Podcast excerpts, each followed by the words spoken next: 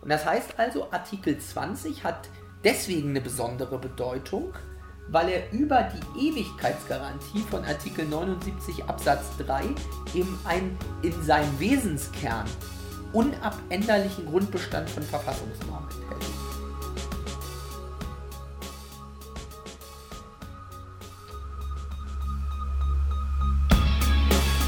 In guter Verfassung. Der Grundgesetz-Podcast.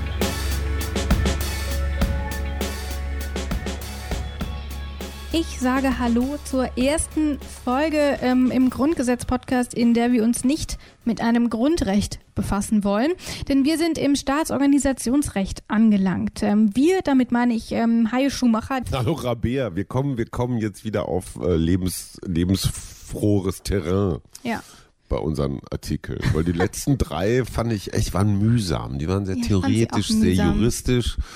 Und jetzt kommen wir wieder ins pralle Leben. Ah, Halleluja, ins Ja, Licht. ich meine, äh, kannst du dir ein schöneres Wort als Staatsorganisationsrecht vorstellen? Ja, das, du hast ja immer so ein Talent ähm, mit, mit, mit deiner begrifflichen Präzision, Hm. das alles so ein bisschen ins, ähm, ins Unerotische zu ziehen. Und ich bin dann immer wieder dafür zuständig, an der Silberstange äh, den Artikel wieder sexy zu machen. Alles klar. Ich bin gespannt, ob Bist uns du, das gehst, du, gelingt. gehst du mit bei, bei diesem sehr schiefen Bild? Wenn du das sagst, glaube ich dir das schon. Wir schauen uns also Artikel 20 an und in Artikel 20 geht es um ja um, um Staatsziele Mhm. quasi um, und um die Rechtsformen in Deutschland. Und bevor wir da genauer drauf eingehen, also ganz um die Grundrechte kommen wir noch nicht drum rum. Wir blicken nämlich noch mal kurz auf unsere letzte Folge. Ähm, ja. dort, das Oh war ja. Artikel 19 und da haben wir über die Einschränkungen und Verletzungen von Grundrechten gesprochen. Und zwar ähm, war Christoph Möllers da mit dabei von der Mhm. Humboldt-Universität und er hat uns über Artikel 19 Folgendes verraten.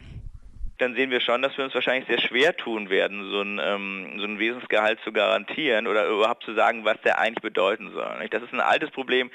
Auch gerade im internationalen Menschenrechtsschutz kommt das auch öfter vor, zu sagen, naja, wenn wir sowas wie ein Kerngehalt schützen wollen von etwas, dann müssen wir sagen, was der Kerngehalt ist und das ist sehr schwierig. Und jetzt, ich habe es gesagt, Staatsorganisationsrecht, ja, das klingt ein bisschen dröge, aber wenn man sich mal Ja. ein bisschen anguckt, ähm, was wir dann noch in den nächsten Folgen behandeln werden, merkt man, so dröge ist es gar nicht. Ja. Denn wir haben ähm, zum Beispiel noch ähm, die Parteien, ähm, wir werden über die Bundeshauptstadt und unsere Bundeshaus, Flagge Schwarz, sprechen. Rot, Gold. Genau, wir werden über die EU sprechen Aber ganz wichtig Frage, natürlich die über die Handelsflotte. die Handelsflotte. Ist die Hymne eigentlich auch irgendwo Ja, das dabei? wüsstest du jetzt gerne. Ne? Sollen wir gemeinsam singen? Das erfahren wir auf jeden Fall Bundesgesetz, Bundesflagge? Folge 22. Ja.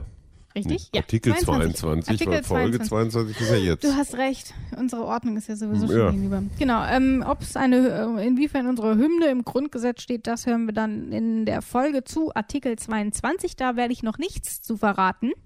Aber erstmal kommen wir zu Artikel 20 zurück. Ich habe schon gesagt, da geht es um die rechtliche Ordnung.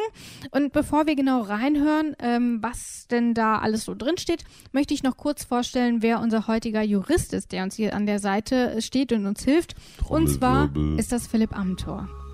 Philipp Amthor gehört seit 2017 dem Deutschen Bundestag an. Er ist dort der zweitjüngste Abgeordnete, in der Unionsfraktion sogar der jüngste.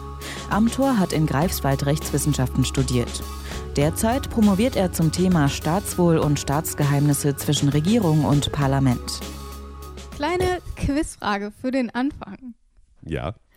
Und zwar Rechtsordnung, Staatsorganisation und da steckt ja immer ganz viel drin. Und wir versetzen uns jetzt einfach mal kurz alle gedanklich in die Mittelstufe. Mhm.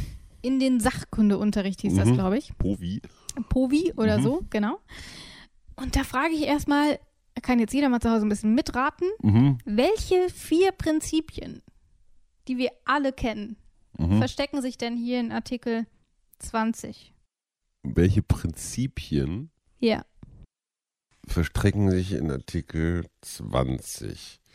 Hier steht demokratisch, sozial, Gewalten, Wahl. Ähm, welche Prinzipien? müssen- In dem Moment, wo du sie mir gleich verrätst, sage ich auch, ja, logisch, klar. Ja. Ja, ich suche nur, ich weiß auch gar nicht so richtig, wonach ich suche. Ja. Aber es geht bestimmt um, um Sachen wie.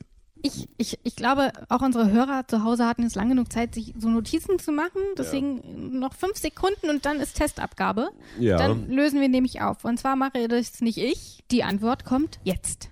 Artikel 20 Absatz 1 bis 3 sind eigentlich der Kernbestand dessen, was die freiheitlich-demokratische Grundordnung äh, in Deutschland ausmacht. Das sind ganz wichtige Staatsfundamentalnormen. Und es ist vor allem enthalten eben das Demokratieprinzip, das Rechtsstaatsprinzip, das Sozialstaatsprinzip und das Bundesstaatsprinzip. Und das wichtigste von diesen vieren oder die beiden wichtigsten sind eigentlich Rechtsstaats- und Demokratieprinzip. ich hätte es auch sagen können. Ich wollte ihm die Show halt nicht stehen.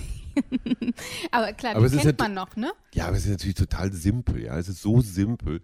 Ja, klar, da steht, die Bundesrepublik Deutschland ist ein demokratischer Staat, okay. Ja, das ist offenbar das Demokratieprinzip, mhm. das dem zugrunde liegt, ja. ja. Ist allerdings so banal, ich, ich denke immer komplizierter.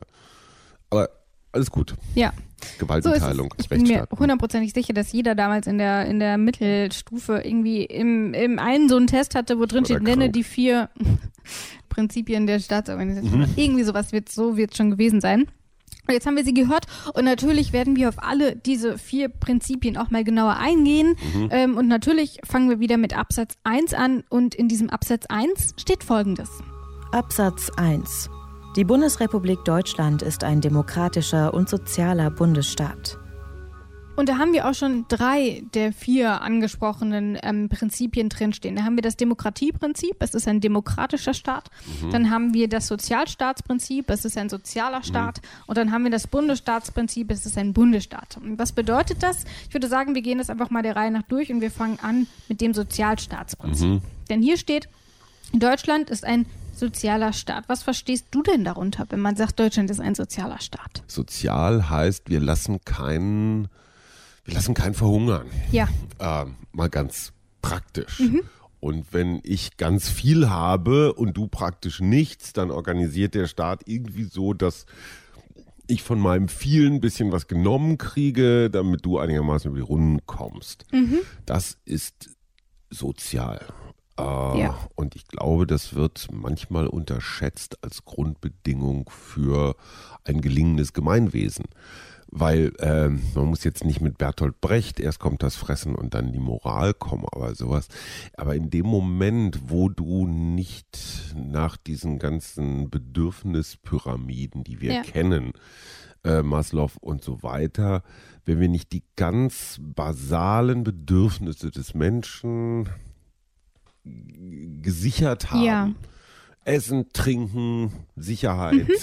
Ähm, dann werden die auch keine guten Demokraten. Wenn du Hunger hast oder Angst haben musst, dass deine Kinder verrecken, weil es kein sauberes Wasser gibt oder so, mhm. wie willst du den Menschen dann mit irgendwelchen hochedlen moralischen ja. Gerechtigkeits-, Rechtsstaatssachen äh, daherkommen? Das heißt, erst wenn du so ein Fundament an sozialer Sicherheit hast, ja. kannst du drauf aufbauen und mit den Werten kommen. Ich frage mich aber, ob dieses ist ein sozialer Staat sich tatsächlich nur auf diesen Kernbereich Soziales bezieht oder ob es bedeutet, dass Deutschland in all seinen Belangen sozial sein muss. Naja, da sind wir wieder im Philosophischen. Ne? Wie, hm. sozial ist denn das? Ja. Was und wie viel zum Beispiel Bequemlichkeit ja. ist der Staat bereit mitzutragen? Wenn du keinen Bock hast zu arbeiten und Steuern zu zahlen, so hast du ein Recht darauf, dass ich dich mit durchziehe. Da sind wir wieder bei dem Verhältnis äh, ja. von Geben und Nehmen, Pflichten und Rechten und sowas. Du würdest sagen, Philipp Amthor ja, weiß die Antwort. Einfach, um das nochmal ein bisschen einzuordnen, ja. Ähm, was, welche Rolle das denn auch dann tatsächlich ja. spielt. Das Sozialstaatsprinzip ist zuallererst die Konzeption eines Staatsziels. Das heißt also, der Staat sollte darauf arbeiten, bei seiner Gesetzgebung das Soziale mit zu berücksichtigen. Aber es ist eben kein Grundrecht im klassischen Sinne. Eine Staatszielbestimmung ist nicht ein Grundrecht, sondern ein Grundrecht ist also, unterscheidet sich dadurch, dass es nicht eine objektive Anforderung an den Staat ist, sondern ein subjektiv einklagbares Recht des Bürgers. Das heißt, das Soziale muss immer auch irgendwie so im Hinterkopf berücksichtigt werden. Mhm.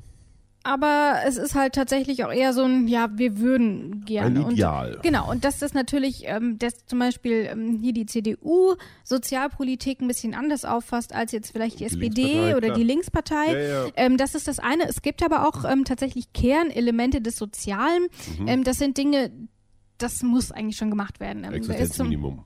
Das ist zum Beispiel das Existenzminimum. Ähm, da fällt aber zum Beispiel auch der Schutz der Familie darunter. Und das sind dann eben Dinge, die muss der Staat dann eben entsprechend und vor allem auch ausreichend berücksichtigen. Und darüber lässt sich dann sicherlich streiten, inwiefern das ausgestaltet wird. Aber man ist sich erstmal einig, dass das so die Grundvoraussetzungen eines Sozialstaates sind. Und ähm, sowas lässt sich natürlich schwer vergleichen. Ähm, wie sozial ist Deutschland denn jetzt eigentlich, gerade auch im Vergleich in, beispielsweise innerhalb der EU, weil da herrschen einfach unterschiedliche Standards. Ich habe aber mal ein paar Zahlen rausgesucht und zwar aus dem Sozialkompass Europa aus dem Jahre 2017 ähm, und dort ähm, sind Zahlen von 2014 drin, also schon etwas älter, ähm, aber sicherlich, um mal ein Bild dafür zu bekommen, trotzdem noch ähm, ausreichend. Ähm, und zwar geht es darum, ähm, über die Anzahl der ähm, Bevölkerung in Prozent, die in erheblicher materieller Entbehrung leben, also ziemlich arm sind. Und da liegt Deutschland bei 5% der Bevölkerung, was ich für so eine reiche Nation irgendwie schon erstaunlich fand. Also vier Millionen Menschen, die richtig hammerarm sind. Ja, Ist viel. genau. Und, Oder ähm, das, ist, das ist einmal Berlin. Wir sind auch vier Millionen hier. Genau, und ich habe das mal im, ich habe mal den Vergleich dann trotzdem mal rangezogen, immer berücksichtigen, es sind unterschiedliche Standards innerhalb der EU. Genau. Ich habe mir mal den EU-Schnitt rausgesucht ähm, und ähm, im EU-Schnitt sind es 8,9 Prozent, also schon mehr. Aber ich finde, Deutschland liegt ja immer noch relativ hoch, finde ich. Ähm, und gerade eben auch im Vergleich, wenn man sich mal die direkten Nachbarn anschaut, also Frankreich, Österreich, Dänemark und so, ähm, die sind dort nämlich ähm, verhältnismäßig noch niedriger. Also die sind alle, äh, die alle genannten und auch die Niederlande, die sind alle unter in Deutschland. Also das leben weniger, prozentual gesehen weniger. Menschen ähm, in dieser erheblich materiellen Entbehrung. Das hat, hat mich dann schon auch überrascht. Absolut, also äh, bin ich bin ich bin ich bei dir. Ähm, außerdem ähm, ist es ja so, dass es sowas wie rela ein relatives Armutsgefühl gibt. Und Ja. das hat ja auch ganz viel mit Teilhabe zu tun. Also Ja. kann ich an der Gesellschaft, kann ich mitmachen, kann ich mir zum Beispiel Mhm. Informationen besorgen über irgendwas. Ja, und dazu brauche ich dann vielleicht ein Internetanschluss Internet, oder eine so, ja. Flatrate, ein Mhm. Smartphone Genau. und und und. Wenn ich das alles nicht habe, finde ich in dieser Gesellschaft nicht statt. Weder als Stimme noch als Informationsmensch. Äh, Mhm. Ich bin einfach raus. Ja, und deswegen, das zeigt sich ja dann auch nochmal, welche Komponenten dieser Sozialstaat alles haben kann. Ähm, aber erstmal, das Grundprinzip ist eben, das Soziale muss berücksichtigt werden. So, das das eine Prinzip. Und dann haben wir hier im gleichen Satz noch, äh, machen wir mal ein bisschen weiter, das Bundesstaatsprinzip. Also hier steht es ein sozialer Bundesstaat. Und gleiches Spiel wie eben. Was bedeutet das? Ich glaube, der Name verrät es schon. Bundesstaat? Ja. Naja, das, ich grenze das, habe das in meiner Schule gelernt, dass man das vom Staatenbund ähm, abgrenzen muss. Also zum Beispiel die EU ist ein Staatenbund, das ist ein Bündnis quasi autonomer Staaten. Ein Bundesstaat hat zwar Bundesländer, wie wir in Deutschland, wie Ja. zum Beispiel die USA auch, die ein hohes Maß an Autonomie haben. Die haben eine eigene Landesregierung, die haben eine eigene Hauptstadt. Ja. Haben interessanterweise haben die auch eine eigene Hymne, ja klar. Niedersachsen, sturmerprobt und erdverwachsen oder sowas, gibt auch alles. Ja. Ähm, aber so zentrale Aufgaben wie Verteidigung, wie Finanzen, äh, was gibt's denn sonst noch? Außenpolitik zum Ja. Beispiel, ähm, die werden gemeinsam wahrgenommen. Also Niedersachsen hat keinen Außenminister. Genau. Ähm, und das sind eben auch, Auch wenn Dinge. Herr McAllister das vielleicht anders sieht, aber Einzelschicksale, ja. Das sind noch Dinge, die sind dann nochmal anders, wo im Grundgesetz geklärt, wo es Mhm. eben um die, um die Kompetenzen zwischen Ländern und Bund geht und so. Ähm, aber ich frage mich ja, ja klar, hier Bundesstaatsprinzip, aber wie viele Bundesländer man dafür benötigt, steht hier nicht. Und deswegen ähm, habe ich mal Philipp Amthor gefragt, ob es denn Ja. dafür auch eine Regelung gibt. Was heißt das eigentlich? Heißt es, dass es 16 Bundesländer geben muss? Nein. Aber es heißt, dass es wohl mindestens zwei Länder geben muss. Also, das Bundesstaatsprinzip heißt also, dass Föderalismus für uns schon mal eine ganz besondere Bedeutung hat und dass wir nicht bloß eine Zentralstaatsebene haben, sondern eine Bundesstaatsebene. Und dieser Bundesstaat heißt eben, es gibt auch eine Eigenstaatlichkeit der Länder. Was ist ein Staat? Ein Staat besteht im Wesentlichen aus drei Dingen. Aus einem Staatsgebiet, aus einem Staatsvolk und aus einer Staatsgewalt. Und diese drei Elemente haben eben die Länder und der Bund als solches und die kreieren jeweils eigene Staaten. Und das ist die Idee des Bundesstaates, die sich in Artikel 20 eben auch wiederfindet. Das sind ja auch schon mhm. Aspekte, die du mhm. eben ähm, durchaus schon genannt hast. Ja, Staatengebiet habe ich gar nicht dran gedacht, ist so nah. Ja, aber klar, sieht klar. man ja auch. Ja, klar, ähm, Landkarte oder ja, Weltkarte. Und dann natürlich ja. die Bevölkerung. Ähm, ich wohne in Sachsen, du mhm. wohnst im Bundesland Berlin. Mhm. Ähm, solche Sachen. Ja. Und dann haben wir hier noch das dritte Prinzip. Ähm, hier steht nämlich drin, ähm, dass Deutschland demokratisch aufgebaut ist. Und das ist das sogenannte Demokratieprinzip. Wir haben es vorhin schon kurz gehört.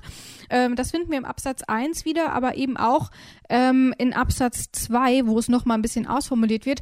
Und deswegen würde ich sagen, wir hören einfach nochmal kurz in Absatz 2 rein, damit wir dann da irgendwie ein bisschen mhm. ähm, genauer drüber sprechen können. Absatz 2. Alle Staatsgewalt geht vom Volke aus. Sie wird vom Volke in Wahlen und Abstimmungen und durch besondere Organe der Gesetzgebung, der vollziehenden Gewalt und der Rechtsprechung ausgeübt. Und wenn man das irgendwie so hört, dann ergibt sich das Demokratieprinzip doch, lässt sich relativ gut herleiten, so für den Laien, oder? Ja, weil äh, das ist ja auch das, was wir immer wieder so ein bisschen unterschätzen in öffentlichen Debatten.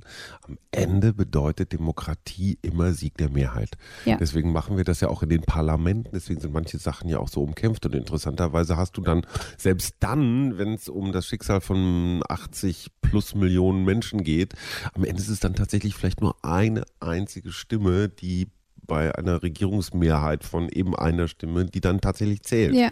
Also selbst äh, wenn es um so viele Menschen und so große Probleme geht, manchmal ist es tatsächlich der eine Einzelne, ja. der ähm, oder die natürlich, äh, die dann das Ding entscheidet.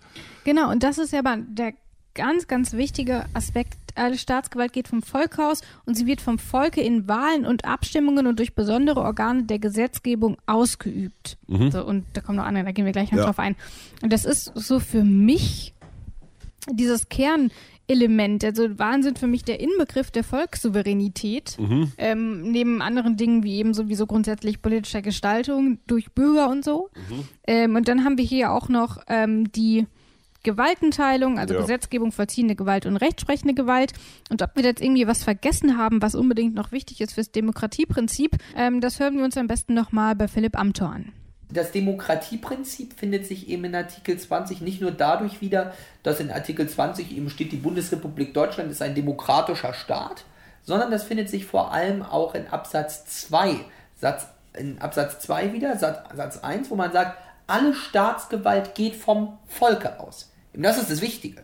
Wir sind ein Staat, in der die Staatsgewalt nicht abgeleitet ist von der Geburt oder in der die Staatsgewalt nicht abgeleitet ist von Gott oder von irgendeiner Ideologie oder von Karl Marx, sondern die Staatsgewalt geht vom Volke aus. Und das ist eben Kernbestand des demokratischen Prinzips und deswegen, das setzt dann fort in Absatz 2, sie wird vom Volk in Wahlen und Abstimmungen und durch besondere Organe der Gesetzgebung, der vollziehenden Gewalt und der Rechtsprechung ausgeübt.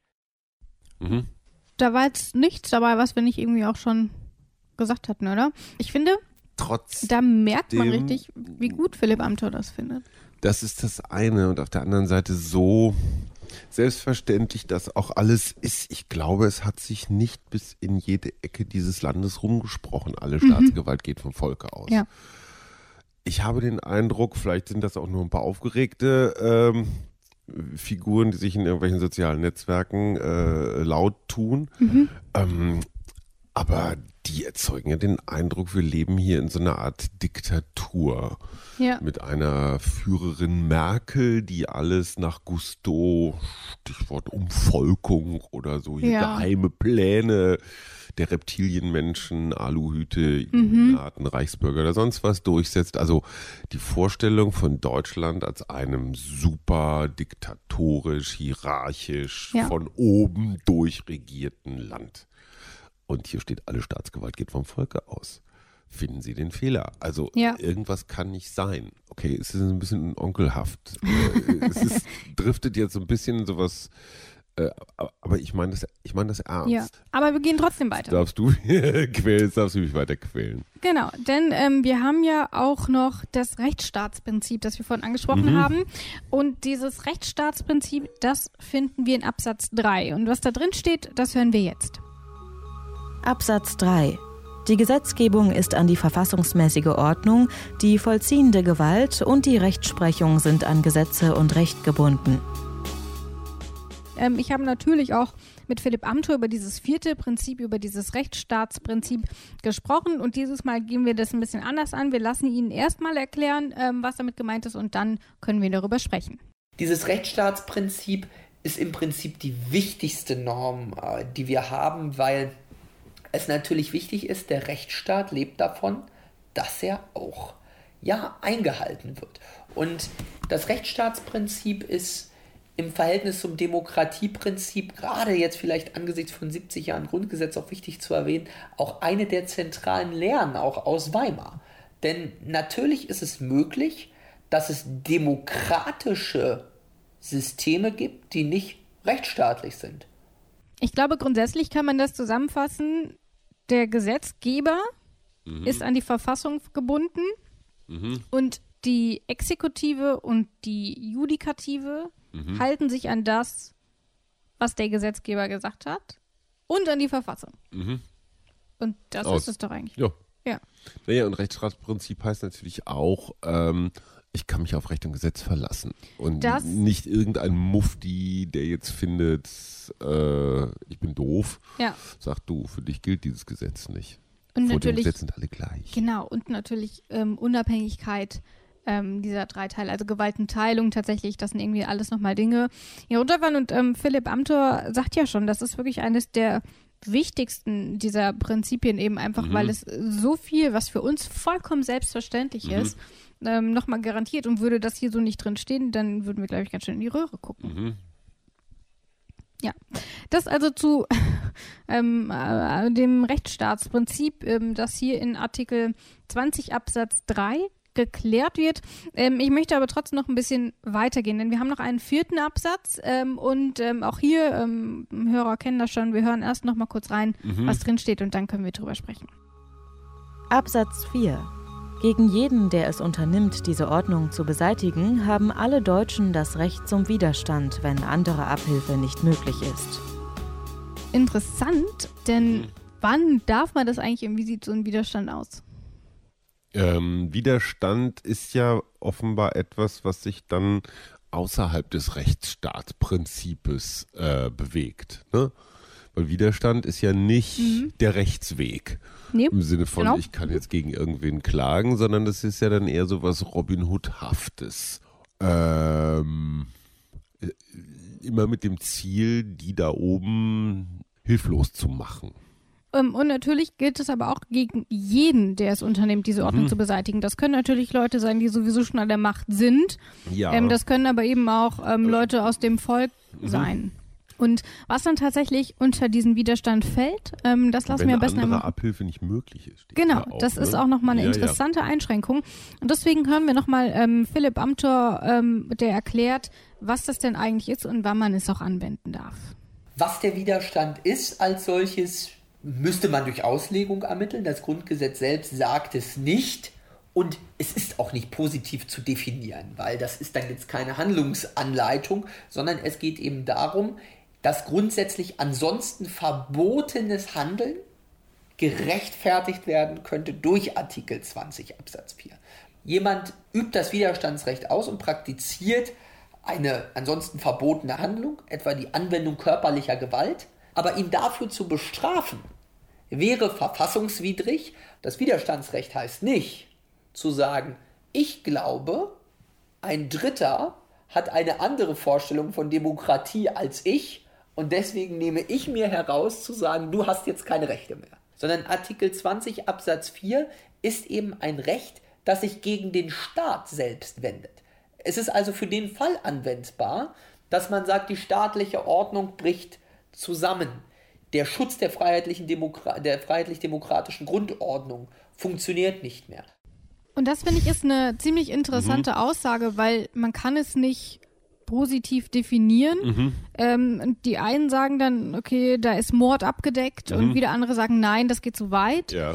Ähm, und da muss man dann immer so im Einzelfall entscheiden, also was war die Ausgangslage, also mhm. warum hat mhm. jemand Widerstand mhm. angewendet mhm. ähm, und was hat er dann eben gemacht. Und da finde ich eben auch ähm, die Frage interessant, wann denn Widerstand erlaubt ist. Und das ist eben ziemlich strikt. Ähm, da würde ich mich also nicht drauf verlassen, dass ja. wenn ich dir jetzt eins überbrate und dann sagen kann, mhm. du wolltest aber die, ja. äh, die, die Rechtsordnung abschaffen. Also mhm. es geht nicht drum, von wegen, du hast eine andere politische Meinung und genau. ähm, du machst mit zu krasse Opposition. Mhm. Das, das, darf eben nicht dabei sein, sondern es muss eben wirklich ähm, sein, dass eben das Bundesverfassungsgericht gekapert mhm. wird oder irgendwie sowas. Mhm. Und dann, wie gesagt, sehr umstritten, ähm, was man denn dann alles darf. Und die einen sagen zum Beispiel auch schon, dass die Vorbereitungen zum Umsturz, mhm. dass in die schon eingegriffen werden darf. Mhm. Und andere sagen, nein, ähm, das reicht, ähm, dieses Recht auf Widerstand ähm, greift tatsächlich erst, wenn es zu solchen Tätigkeiten tatsächlich kommt. Also auch hier ist es auch nicht dieses positive Auslegen, so wie es Philipp Amthor genannt hat, mhm. ist hier sehr schwierig. Man kann nicht sagen, wenn Person XY ähm, Tätigkeit A macht, ähm, mhm. dann darfst du Widerstand leisten. Ähm, von daher ist es ein sehr, sehr umstrittener Artikel, und da muss man halt einfach so im Nachhinein entscheiden. Wenn du Pech hast, wirst du dann halt trotzdem belangt. Naja, wir sind ja auch gerade wieder auf so einer Art äh, äh, Spezial, Spezialpfad. Ne? Ja. Also es ist kein, kein Absatz, mit dem wir jeden Tag nee. vielfach zu tun mhm. haben. Es ist immer so ein Notfall, ja. Ausnahmezustand. Und, ich glaube tatsächlich, du hast völlig recht, das wird erst hinterher bewertet. Ja. Du kannst jetzt nicht einen Zehn-Punkte-Katalog vorlegen. Unter diesen Bedingungen ja. darf ich jemanden um die Ecke bringen oder fesseln oder in den Keller sperren ja, oder genau. was der Geier, Tieren und Federn. Ja. Ne, das ist eher so eine Art für hinterher. Genau, du machst das und danach entscheiden wir, ob das Recht erlaubt war. Das könnte natürlich dazu führen, dass die Leute sich nicht trauen, aber. Naja, aber ich sage mal, wenn es so ist, dass du im Widerstand gegen irgendjemanden bist, der die soziale. Dann merkt man das wahrscheinlich auch, ne? Dann fragst du dich auch nicht, was sind ja. die Konsequenzen, weil dann sind wir im Bereich des Heldentums und der Weltrettung ja. und so Bruce Willis, Die Hard. Ähm, bist du Widerständlerin? Kann ich dir nicht sagen. Naja, aber hast du. Pff, Hast du manchmal so in deinen Tagträumen so Fantasien, wie du alleine mit so einem Kapuzenpullover und Pfeil und Bogen die Welt von den Bösen befreist? Nee. Nicht? Mm -mm. Du? Okay. Ja. Echt? Okay. Du kannst mich jetzt wieder als altmodisch darstellen, aber das bin ich gerne. Nein, ich habe doch gar nichts gesagt. Na, du guckst manchmal so. Das kann man auf einem Podcast so ganz schlecht sehen. Mein Gesicht. So. Nein, du guckst mit so einer Mischung aus etwas belustigt, ganz interessiert. Gar nicht. Nein, ich mag ja gerne, ich mag dich ja gerne unterhalten. Gut, ich unterhalte Gar dich jetzt nicht. auch. Ähm, und zwar habe ich noch ein, ein Info, habe ich mir noch rausgesucht. Dieser Absatz 4 wurde nachträglich eingefügt. Mhm. Ähm, der war ursprünglich so gar nicht drin und kam dann erst 1968 im Zuge der Notstandsgesetzgebung hinzu. Mhm. Und ich glaube, damit haben wir diesen Artikel 20 auch geschafft. Aber ich habe es vorne ähm, schon angekündigt. Wir gehen einfach nahtlos zu Artikel 20a über, sofern du nicht noch Fragen oder Anmerkungen hast. Geh. Okay, ich gehe. Und zwar zu Artikel 20a und ähm, was da drin steht, da hören wir jetzt rein. Der Staat schützt auch in Verantwortung für die künftigen Generationen die natürlichen Lebensgrundlagen und die Tiere im Rahmen der verfassungsmäßigen Ordnung durch die Gesetzgebung und nach Maßgabe von Gesetz und Recht durch die vollziehende Gewalt und die Rechtsprechung. Man könnte ja meinen, wenn wir uns hier Artikel 20a anhören, sonderlich gut läuft's nicht, oder? Klimaproteste überall, Dieselskandal. Mhm. Ja. Weiß ich jetzt nicht. Ist das so eine Erfolgsgeschichte? Auf gar keinen Fall. Ähm, ich finde es erstmal sehr ambitioniert, das da reinzuschreiben, ja. weil damit ja wird damit ein neues Prinzip eingeführt, so eine Art ähm, Ressourcenschonungsprinzip oder Nachhaltigkeitsprinzip. Mhm, Nachhaltigkeitsprinzip, ja. Nennen wir es mhm. Nachhaltigkeitsprinzip. Das finde ich erstmal grundsätzlich Nicht richtig, verkehrt. Mhm. weil diesen Gedanken, dass diese Welt relativ endlich ist mit ihren Vorräten und ihrer Belastbarkeit, die hatten die Väter und Mütter des Grundgesetzes damals ähm, Ende der 40er Jahre des vergangenen ja. Jahrhunderts noch nicht. Mhm. Super. Ne? Also wir haben das ja auch schon ein paar Mal diskutiert. Alles, was mit Digitalisierung zu tun hat, dieses Internet gab es damals auch noch nicht. Also musste man sich da auch nicht weiter drum kümmern. Ja. Müsste nicht das ein oder andere Mal so ein Digitalgedanke auch ins Grundgesetz reingebastelt werden. Wir werden es noch erleben, bin ich mir sicher. So, auf der anderen Seite ist das natürlich auch, ja, es hat sowas Bambihaftes, ne? sowas Pflichtschuldiges, sowas Nettes. Es, geht, es, es geht damit keine wirklich einklagbare, Nee, gar nicht. es ist so symbolisch. Es ist auch hier So- wieder so so ein eine, so eine, so eine Staatszielvorgabe, ähm, hieß das, glaube ich, Ja. ähm, dass man eben sagt, okay, wir wollen Verantwortung übernehmen und äh, für künftige Generationen verantwortlich handeln, Mhm. was die Ressourcen unseres Planeten angeht. Und ähm, ich habe es eben schon gesagt, na, weiß jetzt nicht, ob das so furchtbar gut funktioniert. Und ich habe das auch Philipp Amthor gefragt und Mhm. er hat darauf Folgendes gesagt, ähm, was denn tatsächlich dieses Staatsziel ist, was dort verfolgt werden soll. Artikel 20a enthält auf jeden Fall einen Verschlechterungsschutz. Heißt also, wenn man sagt, der Staat bekennt sich dazu, die Umwelt in besonderer Weise zu schützen und der ist darauf gerichtet, eine Verbesserung der Umweltsituation herbeizuführen, dann kann man zumindest aus Artikel 20a ableiten, dass es ein Verschlechterungsverbot mit Blick auf die Lage von 94 zum Umweltschutz gibt. Also das heißt jedenfalls aus dieser Verfassungsnorm äh, ist zu folgern, dass der Staat bestrebt sein muss, die Umweltsituation zu verbessern. Gleichzeitig ist es so, dass natürlich das Ganze auch äh, eine rein praktische Bedeutung äh, insoweit entfaltet, dass man sagt, ein Eingriff in die Rechte von Umwelt oder Tierschutz erfordert eben eine Rechtfertigung. Heißt also, der Staat kann nicht sagen, ich greife in, in, in, in Rechte äh, sozusagen äh, in Umweltrechtsgüter oder in Tierschutzrechtsgüter ein, ohne eine Rechtfertigung dafür zu haben. Die Rechtfertigung kann durch andere äh, Grund, äh, grundrechtliche Erwägungen oder durch staatliche Aufgaben erfolgen, aber es muss ein Abwägungsprozess stattfinden. Und das heißt, der Gewinn von 20a ist zumindest, dass ein Abwägungsprozess in diesen Aspekten stattfindet. Und ich muss ja tatsächlich sagen, nur ich ganz persönlich finde die Messlatte für wir machen es nicht schlechter als 94 legt man sich ja ziemlich niedrig. Naja, naja, das sagst du jetzt so. Ja. Aber nun mal konstruiert den Fall, wir kommen in eine Zeit massiver wirtschaftlicher Probleme. Ja. Also es ist, was weiß ich, Massenarbeitslosigkeit und, und, und, und, und. Mhm. Und wir müssen auf einmal unsere Kohlekraftwerke wieder anschmeißen. Ja. Mhm. Oder die Atomkraftwerke. Oder müssen flächendeckend Wälder abholzen, weil wir jetzt ganz viele große Feuer machen müssen. Wir machen Brandrodung, ja, Mhm. Ja. weil wir keine, keine Maschinen mehr haben, die mit Benzin fahren. Mhm. Oder, oder, oder. Ja, das heißt, wir kommen in einen, ich sag mal, biblischen, äh, äh, archaischen Zustand zurück, Ja. der ganz weit von dem entfernt ist, wo wir heute sind. Wir können noch wo ganz anders sein, ist aber nicht die Frage. Ja. Für diesen Fall ist diese Rückfall, dieses Rückfallverbot erst schon mal nicht so doof. Aber darüber hinaus muss man ja auch sagen, A, es ist ja, hat sich ja in den letzten Jahren schon noch einiges getan. Ähm, da muss man natürlich sagen, ähm, mit dem ähm, Ausstieg aus der Atomenergie, ähm, dass man auf regenerative Energien umsteigen will. Solche Sachen, das sind ja alles Dinge, die man darunter verstehen könnte. Und ähm, darüber hinaus gibt es natürlich nicht nur diesen Passus im Grundgesetz, sondern wir haben das Pariser Klimaabkommen und ähnliches. Also das ist ja nicht die einzige Verpflichtung, die Deutschland Komm, in Sachen Klimaschutz eingegangen ist. Ja, come on, das ist alles Symbolkram. Ja, kann man ja ich meinen, mein, aber deswegen wirklich- ist es, ruht nicht alles auf den Schultern geht, des Grundgesetzes. Doch, das ist doch wie Europa, Klimaschutz, Menschenrechte. Das gilt immer dann, wenn alles andere dufte ist, so in zweiter, dritter, vierter Reihe. ja. Ähm, äh, insofern auch Pariser Klimaschutz. Ich, ja, ich finde es auch toll, dass es das gibt, aber für so richtig verpflichtend halte ich es nicht. Wenn du dich nicht dran hältst, steht keiner vor deiner Tür und sagt, du, du, du, jetzt musst du aber Strafe zahlen oder so. Gut, aber da bietet ja das Grundgesetz, also da ist das Grundgesetz ja auch nicht schärfer formuliert.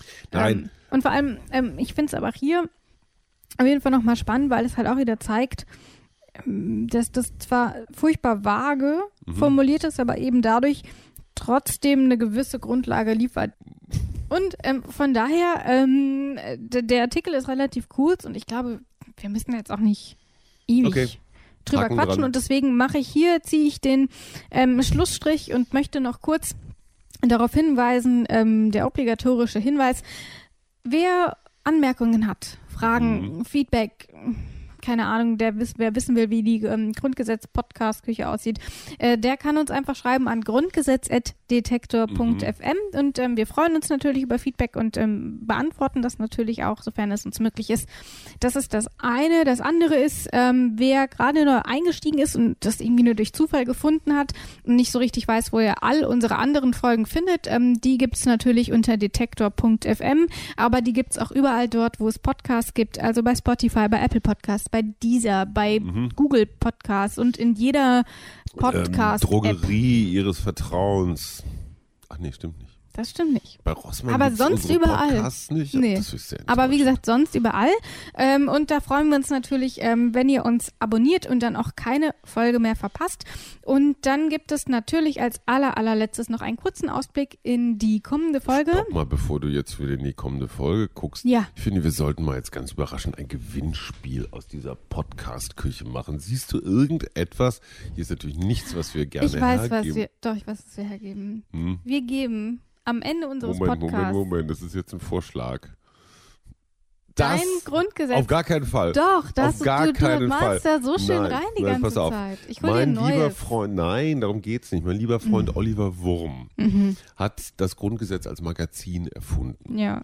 Ja, der hat ein, einfach nur mit einem Layouter zusammen alle Artikel auf 150 Seiten geworfen. Schön layoutet, Mhm. paar Fotos dazu äh, und es hat sich verkauft wie geschnitten Brot. Ja, ich hab's Äh, auch. Ich find's gut. Es ist total, total irre. Ich freue mich wahnsinnig, weil Olli ist so ein, so ein ganz kreativer Kopf. Der hat auch so Panini-Bildchen aus Städten äh, gemacht zum Sammeln. Ne? Du Ja. konntest also Freiburg sammelt Freiburg und da waren dann so Sehenswürdigkeiten, Okay. und also Zeug drauf. Ähm, Ja, dann verlosen wir einfach ein normales Grundgesetz und du schreibst einmal rein, liebe ich Grüße, schreibe was rein, ja, aber, aber ich guck mal, ich habe hier auf jeder Seite Ja, ich immer so, deswegen ist doch so voll das Kreise Unikat. und so. Da steht aber auch zum Beispiel hier Homöopathie steht auf einer Seite. Einfach so Ja, man muss ja nicht alles nachvollziehen können, was du. ich glaube, man kann das Allerwenigste davon nachvollziehen. Kann das sein, dass ich verschiedene Hefte, weil ich hatte, das hier ist viel zu wenig bemalt. Das nee, du malst sonst Neues. immer noch auf deinen, auf deinen Unterlagen sonst noch. Ja. Naja, okay, also dann Gut, gibt also es ein anderes. richtiges Grundgesetz mit Unterschrift von dir. Ein richtiges Grundgesetz mit Unterschrift von uns beiden natürlich. Das wäre was. Wir hätten hier noch einen Kräutersalzstreuer. Das ist vielleicht auch nicht so toll. Naja. Sollten wir nicht vielleicht erstmal klären, was man machen muss, um das überhaupt zu gewinnen? Ja, aber wir können ja, wir sollten ja vielleicht erstmal einen Gewinn. Ja, äh, und dann gibt's haben. noch ein Selfie aus der Podcast-Küche. Ich bin heute generös unterwegs. Du bist echt hammergenerös. Also was müssen Ja. die Leute machen, um den Gewinn, der noch nicht feststeht, zu gewinnen? Ja, aber sollten wir uns vielleicht in einer späteren Folge nochmal mit befassen, wenn Ja. wir uns darüber auch Gedanken gemacht Ja. haben. Gut, das führt jetzt zu weit. Ich glaube auch. Wir wollen uns Wir verabschieden. überlegen uns was. Viel Spaß, wenn ihr am Gewinnspiel teilnehmt, dessen Regeln völlig unklar sind.